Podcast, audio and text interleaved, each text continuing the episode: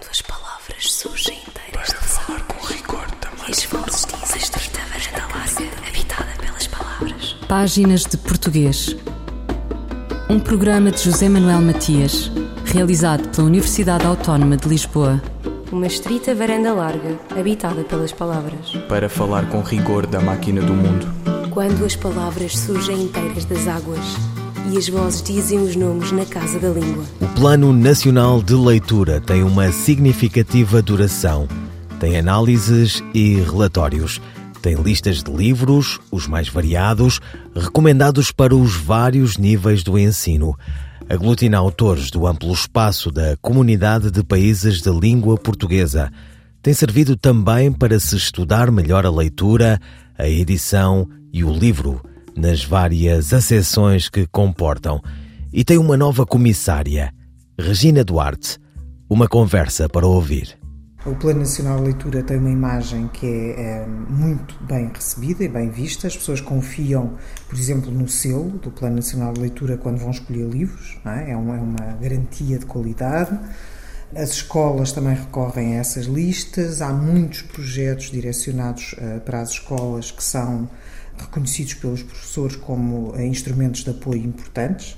Temos várias plataformas que são destinadas ao, a apoiar o trabalho dos professores. Uh, e, portanto, eu diria que temos este legado em vários setores que é uh, de projetos de qualidade, de, de promoção da leitura que uh, são reconhecidos como, como válidos e como fazendo já parte da, das rotinas quase de, de, escolas e de outras instituições. E em relação, por exemplo, às bibliotecas, as bibliotecas que até há pouco tempo tinham um papel fundamental para a promoção da leitura, para a promoção do saber, neste momento as, as bibliotecas deixaram de ter esse papel uh, tão importante para a difusão do saber e até um papel social que tinham. Eh, qual é o papel hoje destas bibliotecas? Bom, eu diria, quer dizer, nós não podemos falar pela rede de bibliotecas escolares, não é? É uma entidade à parte. Mas, por exemplo, do nosso trabalho com os municípios, o trabalho que estamos a fazer com os planos locais de leitura, uh, temos conhecido bibliotecas muito dinâmicas e com um papel social importante, continuam a ter. Uh, nós, se calhar, resultado deste mundo muito tecnológico em que vivemos, uh, temos andado mais afastados. E, mas sentimos essa necessidade de pertencer a uma comunidade, ter comunidades de pertença. E a, a, uma comunidade de leitores é uma comunidade de, pertença muito interessante porque é transversal. Não é? não é a nossa comunidade de trabalho, não é a nossa comunidade de família, é outra comunidade, é mais. É mais uma a que nós podemos pertencer. Uh, e há bibliotecas que assumem muito esse papel, é? de serem um, um, um, vetor de dinamização da, da comunidade, se constituírem como comunidades leitoras e de chegarem a diferentes públicos e são muito ativas. O que nós estamos a tentar fazer, e é o nosso objetivo para os próximos anos, e já começámos esse trabalho, é com estas bibliotecas que já têm, com estes planos locais de leitura, com estes municípios que já têm estas práticas, estas boas práticas de promoção da leitura, uh, que são muito dinâmicas e muito dinamizadoras, uh, torná-las uh, mentoras de outras que estão mais passivas, talvez, ou que não têm tantas condições e precisam de algum apoio para implementar estes planos de uma forma mais, mais ativa e mais interessante. Regina Duarte, comissária recém-nomeada do Plano Nacional de Leitura. Balanço e variações, projetos a decorrer, o futuro com uma biblioteca digital e o catálogo do Plano Nacional de Leitura em linha. Mais literacia precisa-se e para tudo onde pode caber um melhor juízo sobre o que é falso e verdadeiro na acidentada paisagem comunicacional. Regina Duarte. Nós temos uh, em curso uh, um concurso para uma biblioteca digital com uh, os títulos todos do catálogo do Plano Nacional de Leitura que passam a ficar disponíveis uh, em formato digital. Portanto, terá literatura infantil e juvenil, mas também para adultos. E, acreditamos nisso precisamente que diz, é? Que isso tornará os livros mais acessíveis a uma população que ou não será tanto por distância, porque neste momento as bibliotecas uh, existem por todo o território, mas às vezes também por uma questão de disponibilidade financeira não os podem encontrar. E esse projeto está previsto para quando? Uh, o prazo de, consecução é de três anos. Nós queremos já em 2023 ter grande parte dos títulos disponíveis, abrir já a plataforma de livros digitais no próximo ano. Uh, e iremos acrescentando nos dois anos seguintes alguns títulos, mas queremos que esta plataforma seja também personalizada, ou seja, não seja só um repositório, não sejam prateleiras digitais de livros, que à medida que os utilizadores vão lendo, que uh, use estes dados para fazer sugestões personalizadas de leitura, porque nós acreditamos muito que isso faz diferença num percurso leitor.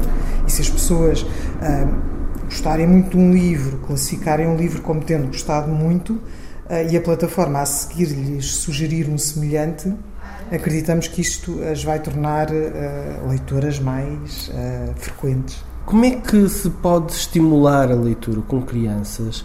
quando, por exemplo, alguns, dos próprios, alguns professores próprios se assumem não leitores?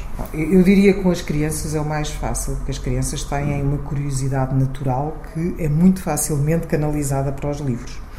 Uh, e é tão mais facilmente canalizada para os livros quando mais cedo começamos. Uh, e aqui diria começa antes com os pais. Uh, e se os pais se sentarem com uma criança a ler desde pequena, mesmo quando eles ainda não percebem e não conseguem ler. Não é? Só o facto de os pais estarem a ler e eles sentirem aquele ritmo encantatório das histórias, isso já é o suficiente para eles terem esta percepção positiva da leitura. Não é? Associarem a leitura a um momento de partilha, de encantamento, de tranquilidade com a família.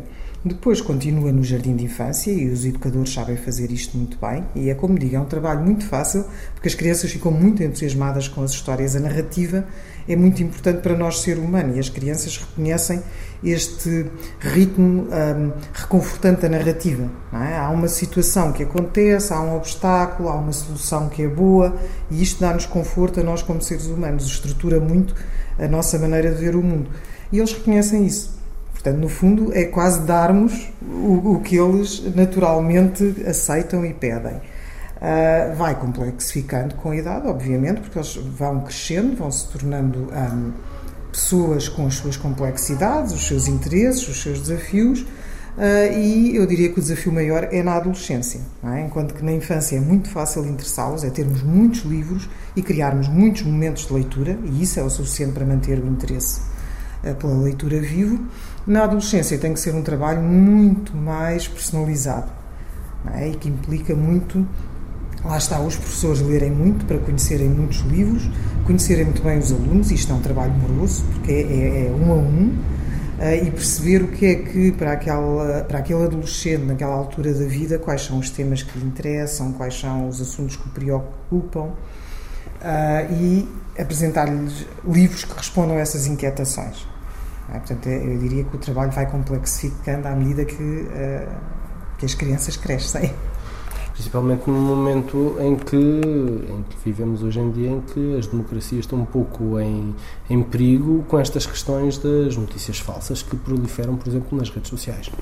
Eh, eu diria que sim, eu diria que se uh, nós fôssemos todos uh, leitores uh, seríamos menos influenciáveis, não é? Porque a literatura tem essa grande vantagem também, de nos ensinar a olhar para o mundo com empatia, mas também com sentido crítico, de percebermos outros contextos, percebermos outras culturas, percebermos a evolução histórica das sociedades, o que, o que nos torna mais tolerantes e com maior capacidade para termos posições uh, equilibradas e mais humanamente. Uh, preocupadas, não é? preocupar-nos com o tudo e não só com o nosso lugar e em assegurar o nosso conforto individual. E, e, percebermos que o nosso conforto individual será sempre posto em causa se não nos preocuparmos com, com o sistema todo do qual somos parte. E o Plano Nacional de Leitura tem algum projeto uh, direcionado, por exemplo, para esse campo, para o campo da democracia? Nós temos, ah, bom, eu, eu, diria que a leitura de literatura é sempre vocacionada para esse campo. A boa literatura leva-nos sempre uh, para sermos defensores da democracia. Uh, temos alguns projetos vocacionados para a formação do espírito crítico e queremos muito investir em criar mais instrumentos de apoio. E que projetos são esses? Eu não queria revelar ainda, estamos a trabalhar nesse sentido, mas tem a ver de facto com esta necessidade de haver uma maior literacia digital uh, e de desenvolver o espírito crítico. É? De, de, o leitor, quando, perante uma fonte, saber identificar se aquela fonte é fiável ou não e se não consegue imediatamente ir à procura de formas de verificar a fiabilidade da fonte, saber contrastar opiniões, de saber o que é que são opiniões fundamentadas ou o que é que são só opiniões. Regina Duarte, comissária recém-nomeada do Plano Nacional de Leitura. Quantas palavras? Uma estrita varanda larga habitada pelas palavras. Falar com rigor da máquina do mundo. Morreu Gal Costa, a baiana amorosa, a menina eterna, como a classificou Eugénia Melo e Castro. Um percurso com mais de seis décadas e o melhor da música popular brasileira na sua voz. Quem não se lembra de sua voz em Gabriela Cravo e Canela com a malandrinha modinha de Gabriela? Quem não ficará a ouvir Índia, canção no meio do caminho? E antes, quando chega a bossa nova, ainda Gal era a Maria da Graça, alinhando com Betânia e Caetano Veloso. E depois Gilberto Gil e os nomes todos da música brasileira. Tom Jobim e a imensa companhia até ao presente. E depois sou ela, Gal. Eu sou Gal. E a demanda tropicalista, a resistência, a ditadura militar. A música popular brasileira inteira na sua imensa voz, de intérprete única e sempre atual. Gal Costa. Quando eu vim para esse mundo,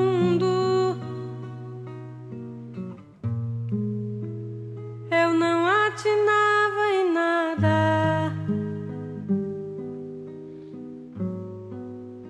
Hoje eu sou Gabriela. Gabriela, yeah, meus camaradas.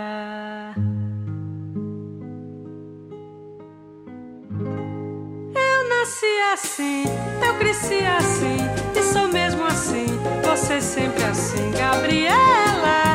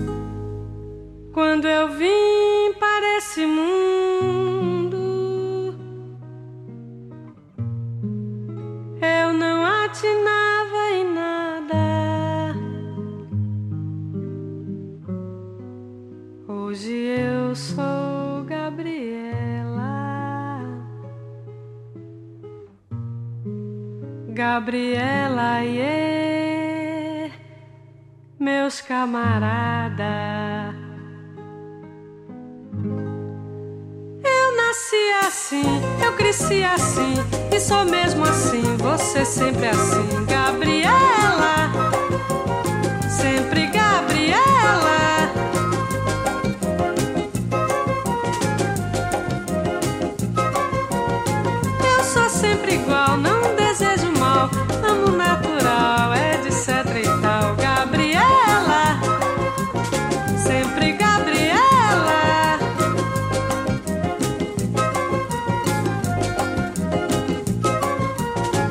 Eu nasci assim, eu cresci assim, sou mesmo assim, você sempre assim, Gabriela.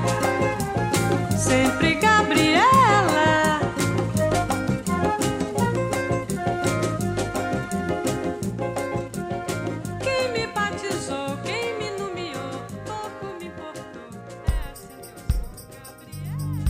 Na frase Pedro abre a porta, poderá haver uma vírgula após o nome próprio Pedro? Carla Marques. A possibilidade de colocação de vírgula nesta situação depende da função sintática que a palavra Pedro desempenhar na frase. Se Pedro for vocativo, ou seja, se se tratar de um nome usado para chamar alguém, a vírgula é obrigatória. A frase escrever-se-á Pedro, vírgula, abre a porta. Note-se que neste caso a frase é pronunciada com mais força no segmento inicial, o qual pode até ser antecedido da interjeição O. Ó oh Pedro, abre a porta. No entanto, se Pedro tiver a função de sujeito, já não haverá lugar a vírgula, porque é de norma não se separar o sujeito do verbo por este sinal de pontuação. Fiquemos com uma extraordinária descrição da vírgula, feita por Madureira Feijó na sua obra Ortografia ou Arte de Escrever e Pronunciar com Acerto a Língua Portuguesa. Vírgula é uma breve risquinha, quase da figura de um C, pequenino, virado para trás, da qual se usa na escrita para distinção das orações e descanso ou pausa no ler, para não perturbar o sentido do que está escrito. Chama-se vírgula, palavra diminuta de virga, que significa vara, porque a vírgula é como uma varinha torcida que nasce do fim da palavra. Carla Marques, linguista. Quantas palavras? O Instituto de Avaliação Educativa ainda não publicou o relatório com os resultados das provas de aflição dos segundo, quinto e oitavo anos, mas já se conhecem alguns dados. Se na disciplina de português, no oitavo ano há motivos para sorrir, no segundo há motivos para alarme. O desempenho oral dos alunos caiu a pique. Apenas 49,2% tiveram nota positiva. Sobre os dados que já se conhecem das provas de aflição, uma conversa com o professor João Pedro Aido, vice-presidente da Associação dos Professores de Português. A imprensa fez algum destaque há pouco tempo em relação aos resultados, nomeadamente do segundo ano, em particular uma espécie de resultados muito fracos, quase catastróficos na parte no domínio da oralidade e isso pode ser um objeto de, de, de, uma pequena reflexão. Os resultados dos alunos do oitavo ano, por outro lado, parecem indicar uma certa melhoria em relação aos resultados anteriores. Mas nós podemos sempre ver estes resultados como um copo meio cheio ou menos vazio, se quiser, não é? Por exemplo, se nós olharmos para os resultados que são mais positivos do oitavo ano, e eu estou a olhar resultados de 2022 por confronto com os resultados de, das provas de afeição de 2019. E estas provas foram eh, aplicadas a todo o universo dos estudantes deste ano, do oitavo ano em particular. É? Há uma melhoria em todos os domínios. Há uma melhoria particularmente mais acentuada até no domínio da oralidade, curiosamente, em relação aos resultados de 2019, mas há sempre uma melhoria em todos os dados. E isto, apesar da pandemia, isto pode ser uma outra reflexão que nós podemos fazer, é que o impacto teve de algum modo a pandemia nestes resultados.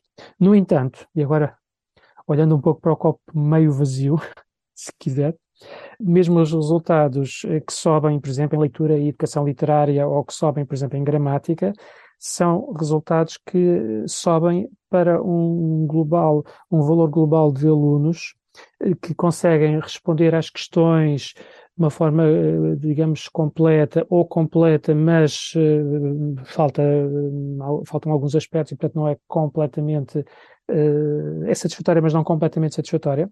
Olhando para, estes, para os resultados deste, destes alunos que têm respostas mais satisfatórias ou muito mais satisfatórias, apesar desta subida em relação a 2000 2019, em leitura e educação literária, apenas 40%, quase 41% dos alunos é que conseguem ter respostas completas ou quase completas, mas em relação à leitura e educação literária, e apenas 30%, ou 31,1% eh, em relação à gramática. E, portanto, constatamos uma subida, mas também temos de constatar que há aqui muito trabalho a fazer, porque a maior parte dos alunos ainda não conseguiu atingir resultados uh, bons ou muito bons, no, no, nomeadamente nestes domínios da leitura, da educação literária e da gramática. Em relação ao segundo ano, um, referiu, começou a conversa exatamente por aí uh, a dizer que uh, a comunicação social destacou os resultados quase catastróficos da, da, descida da, da oralidade.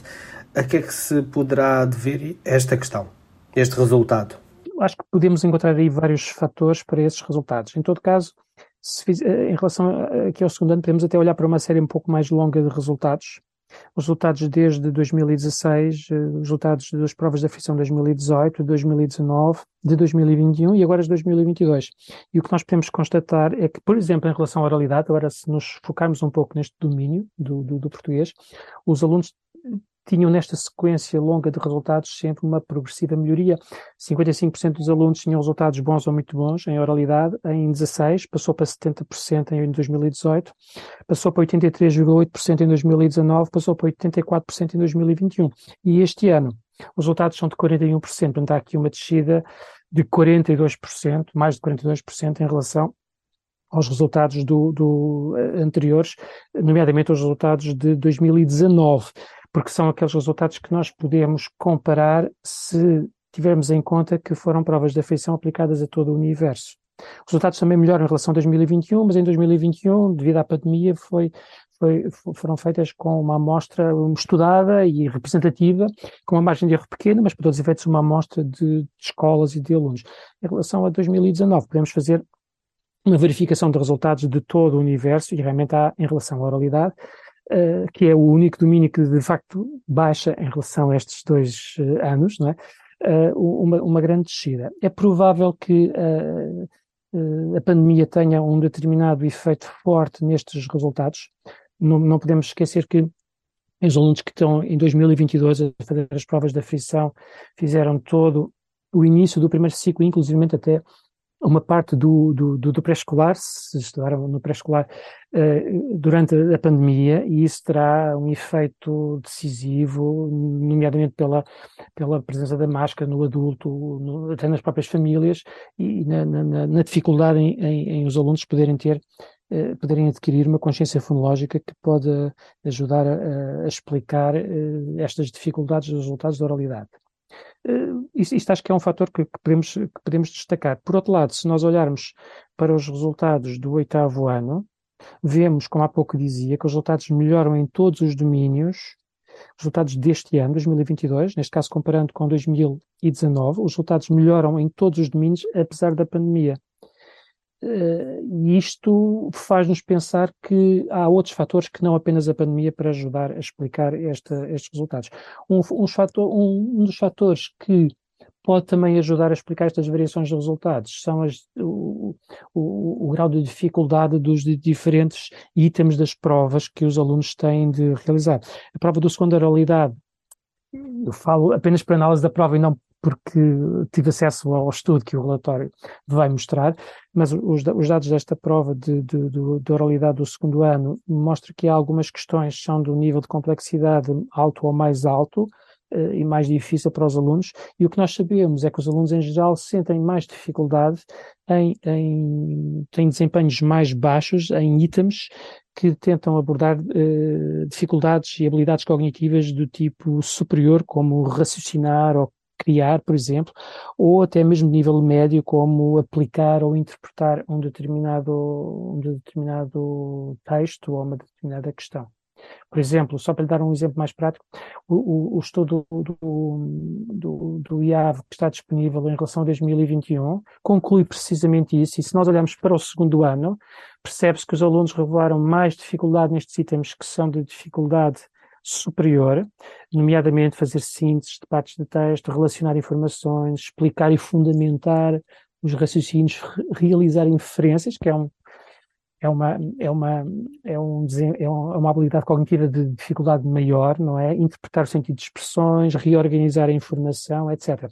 Para não ser muito exaustivo, não vou dar, dou apenas isto como exemplos, mas estes são alguns das, dos itens que nós também podemos encontrar nesta prova 2022 e que pode ajudar a explicar estes resultados. João Pedro Aido, vice-presidente da Associação de Professores de Português, sobre os resultados das provas de aflição de português.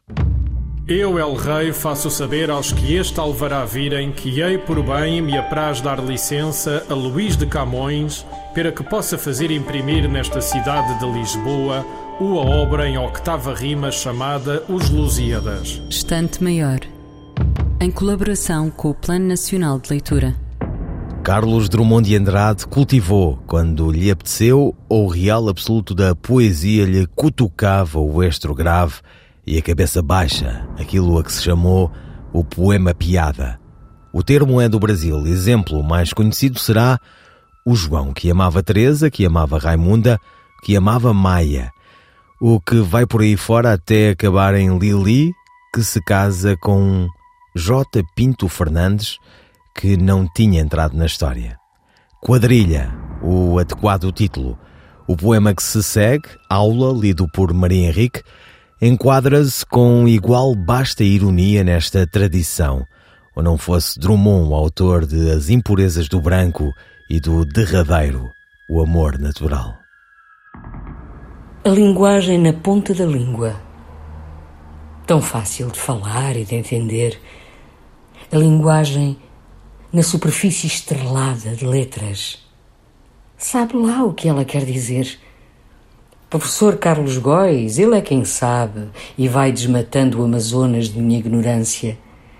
Figuras de gramática, equipáticas, atropelam-me, aturdem-me, sequestram-me. Já esqueci a língua em que comia, em que pedia para ir lá fora, em que levava e dava pontapé. A língua. Breve língua entrecortada do namoro com a prima. O português são dois. O outro, mistério. Aula de Português, um poema de Carlos Drummond de Andrade, dito pela atriz Maria Henrique.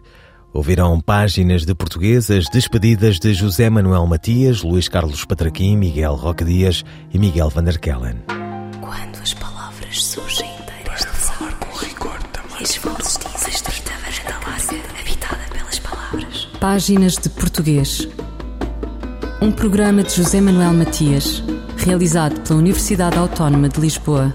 Uma estrita varanda larga, habitada pelas palavras. Para falar com rigor da máquina do mundo. Quando as palavras surgem inteiras das águas e as vozes dizem os nomes na casa da língua.